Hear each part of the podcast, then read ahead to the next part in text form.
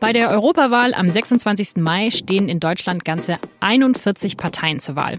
Aber ist es überhaupt sinnvoll, eine kleine Partei zu wählen, die kaum einer kennt? Und für was stehen die neuen europäischen Parteien? Darüber sprechen wir in der zweiten von insgesamt vier Sonderfolgen von Auf den Punkt zur Europawahl. Die sind etwas länger als die regulären Auf den Punkt Folgen und erscheinen am Freitagmorgen. Ich bin Laura Terberl und ich freue mich, dass Sie zuhören. Wer Briefwahl beantragt hat, der hat in den vergangenen Wochen einen fast einen Meter langen Wahlzettel zugeschickt bekommen. Und auf dem finden sich nicht nur die üblichen Verdächtigen wie Union, SPD, Grüne und FDP, sondern auch eine ganze Reihe eher kleinerer Parteien. Zum Beispiel die Partei von diesem Mann.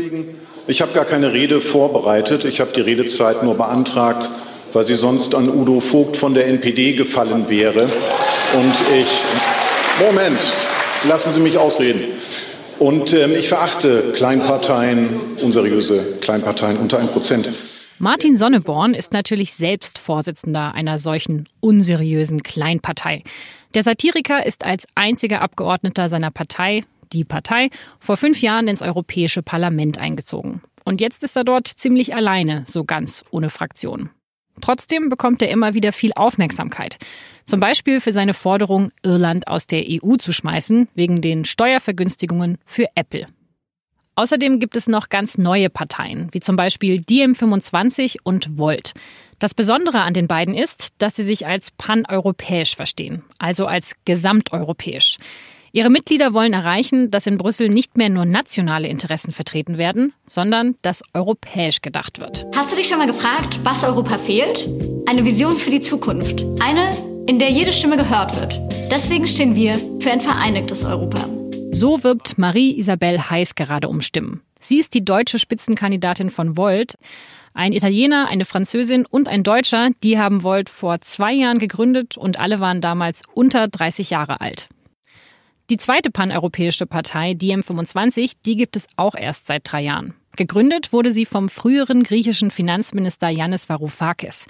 Democracy in Europe Movement 2025, kurz DiEM25. In the medium term, we are proposing the new bank regulation regime, the housing and jobs guarantee scheme, as well as the green transition investment program. Die M25 und Volt wollen beide für ganz Europa Politik machen. Sie unterscheiden sich aber in einem entscheidenden Punkt. Weil bei der Europawahl noch keine paneuropäischen Parteien antreten dürfen, müssen sie nationale Ableger gründen. Die M25 geht dafür auch Bündnisse mit schon bestehenden Parteien ein. Volt dagegen gründet sich in allen Ländern neu. So will die Partei in allen Ländern mit dem gleichen Programm antreten. Ob diese Parteien bei der Wahl überhaupt eine Chance haben, darüber rede ich jetzt mit meiner Kollegin Pia Ratzesberger. Sie ist Redakteurin im München-Teil der SZ und sie hat sich mit den neuen europäischen Parteien beschäftigt. Pia, Volt und DiEM25 sind ja beides noch sehr junge Parteien. Wer macht denn da so mit? Wie kann man sich das vorstellen? Also es unterscheidet sich natürlich stark, ähm, wer bei dir mitmacht und wer bei Volt mitmacht. Aber man kann auf jeden Fall sagen, dass alle Menschen eint, dass sie eine europäische Partei suchen, also auch wirklich ganz explizit. Ich war neulich bei einem Infoabend von Volt, habe mir angeschaut, wer da so kommt. Und da haben wirklich viele gesagt, sie haben explizit nach einer europäischen Partei gesucht, die also nicht mehr nur nationale Interessen im Blick hat, sondern wirklich für ganz Europa Politik machen will. Das heißt dann eben zum Beispiel ein Lehrerpaar. Ich habe jetzt gerade nicht mehr ganz im Kopf, ähm, woher der eine Mann war, aber der war auf jeden Fall nicht aus Deutschland, sein Partner eben schon. Und die haben gesagt, naja, eine nationale Partei, das passt eigentlich gar nicht mehr so zu unserem Leben. Also das spiegelt überhaupt gar nicht mehr wider, wie wir Europa und die Politik sehen. Volt und die M25 sind ja beides sehr junge Parteien, die erst vor kurzem gegründet wurden, vor wenigen Jahren. Sieht man das auch bei den Leuten, die dort mitmachen? Sind das auch eher jüngere Leute oder vielleicht auch in der Art, wie sie Wahlkampf machen? Also ich würde schon sagen, dass beide Parteien viele junge Leute anziehen, auch wenn Janis Varoufakis jetzt ja auch nicht mehr der Jüngste ist.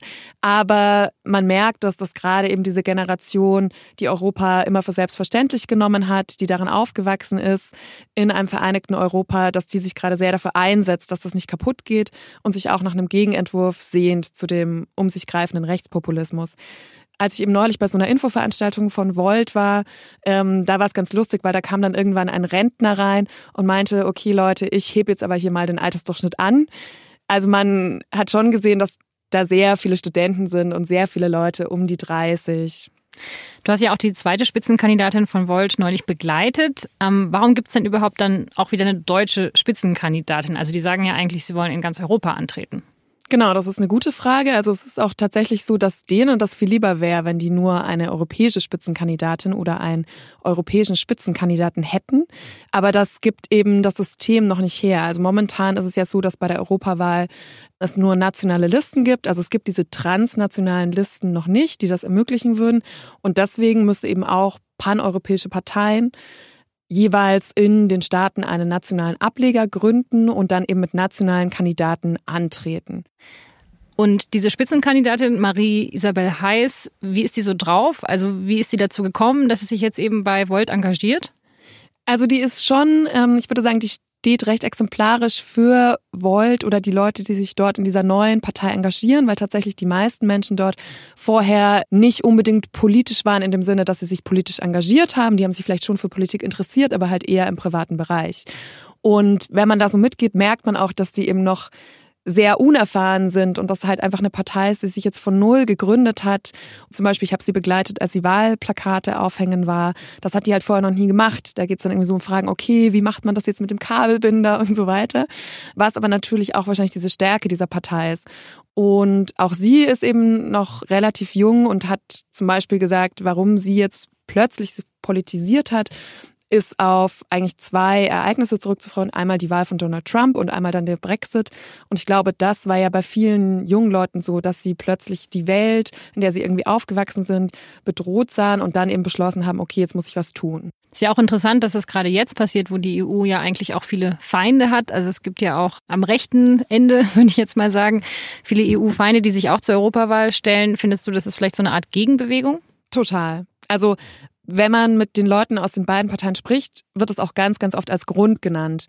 Wenn man die fragt, okay, warum wollt ihr denn nicht eine nationale Partei wählen oder eben eine etablierte Partei, dann kommt es ganz, ganz oft als Antwort. So, wir sehen halt die Europäische Union momentan so bedroht wie noch nie und dem wollen wir was Starkes entgegensetzen. Du hast ja schon über die Spitzenkandidatin von Volt gesprochen. Bei Diem 25 ist es ja Janis Varoufakis, was ich sehr lustig finde, der die Partei auch gegründet hat. Wie kommt der denn eigentlich dazu? Also was hat den geritten, dass er nochmal eine neue paneuropäische Bewegung gegründet hat?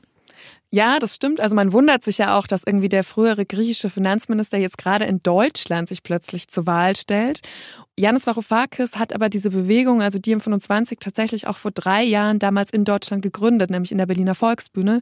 Von daher passt es irgendwie schon. Und er sagt halt immer, naja, Deutschland ist so das Herz der europäischen Ökonomie.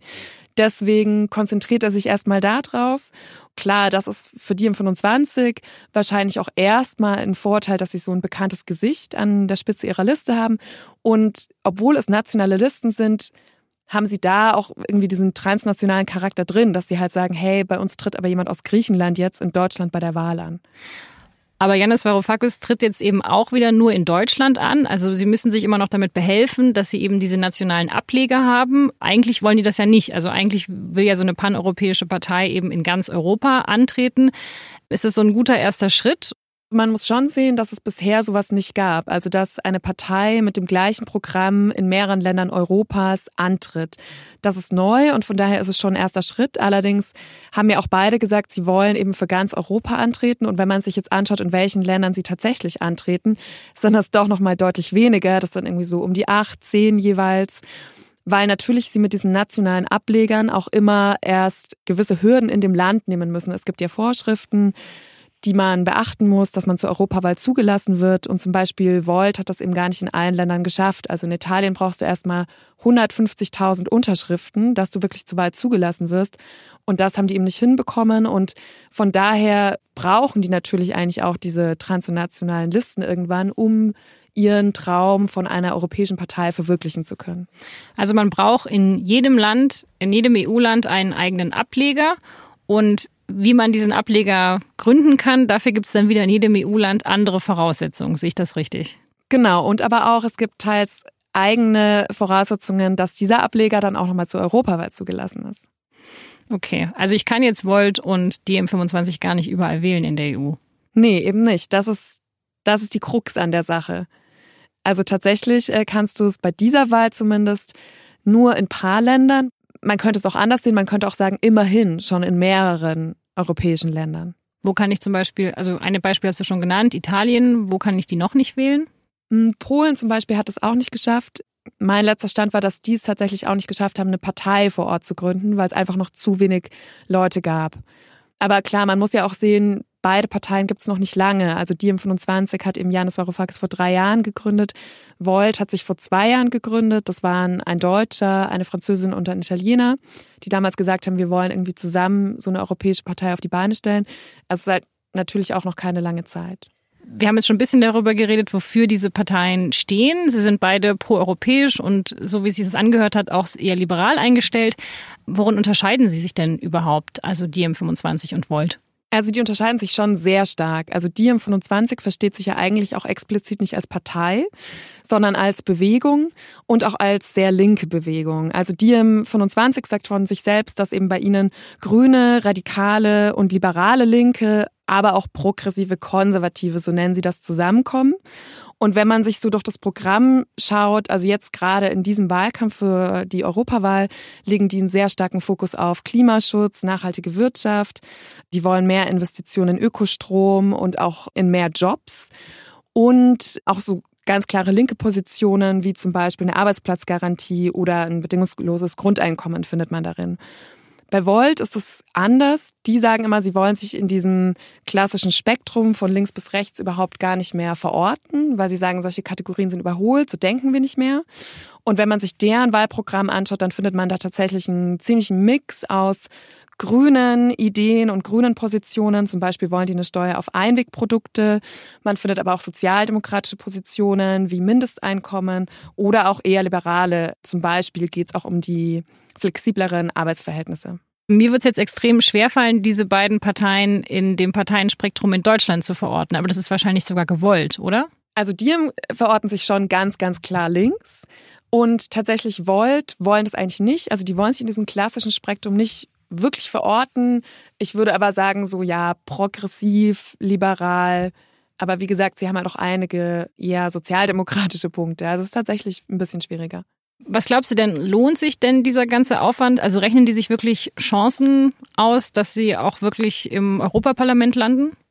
Für so kleinere Parteien wie Diem, 25 oder auch Volt ist diese Wahl eigentlich in Deutschland noch eine ziemlich gute Wahl, weil momentan gibt es ja keine Sperrklausel. Und bei der nächsten Europawahl wird es schon so sein, weil ja alle Staaten in Europa eine Sperrklausel einführen müssen. Und Deutschland ist momentan einer der letzten Staaten, die das noch nicht gemacht haben.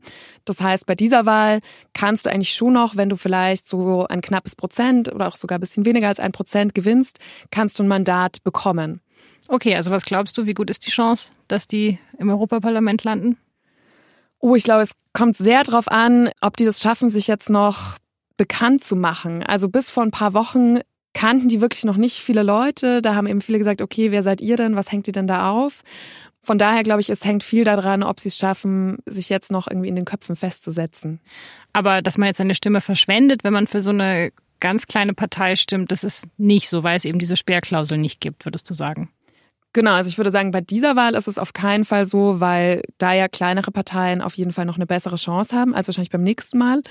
An sich würde ich auch, glaube ich, nie sagen, als meine persönliche Meinung, dass die Stimme dann verschwendet ist, weil es ja schade wäre äh, in der Demokratie, wenn du kleineren oder auch neuen Parteien keine Chance mehr gibst, weil du denkst, ach naja, die kommen eh nicht rein, dann würde sich ja auch die Parteienlandschaft nie verändern. Aber jetzt mal angenommen, diese Parteien kommen ins Europaparlament mit einem oder zwei Sitze also ganz ehrlich, was können die denn da bewirken mit so wenig Leuten? Also die haben dann ja auch keine richtige Fraktion. Kann man da wirklich was verändern? Klar, das stimmt schon. Die großen Entscheidungen treffen natürlich andere, aber zum einen könnte sich ja jemand von einer kleinen Partei auch eine Fraktion anschließen.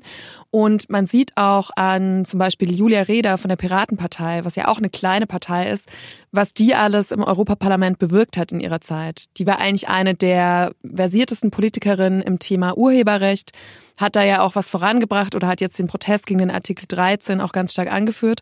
Und da sieht man eben schon, es ist dann jemand da mit einer anderen Stimme und der kann auch was tun. Und selbst wenn man sich Martin Sonnebord anschaut, der ja als Fraktionsloser im Europaparlament war und wo man natürlich schon auch fragen kann, ja, ob das jetzt so sinnvoll war, dass er da fünf Jahre verbracht hat, hatte er viele Reden gehalten, die wahnsinnig viel Aufmerksamkeit auf sich gezogen haben und die vielleicht auch Menschen ins Parlament blicken haben lassen und auf Entscheidungen dort, die sich vielleicht sonst nicht dafür interessiert hätten. Vielen Dank, Pia Ratzesberger. Vielen Dank dir.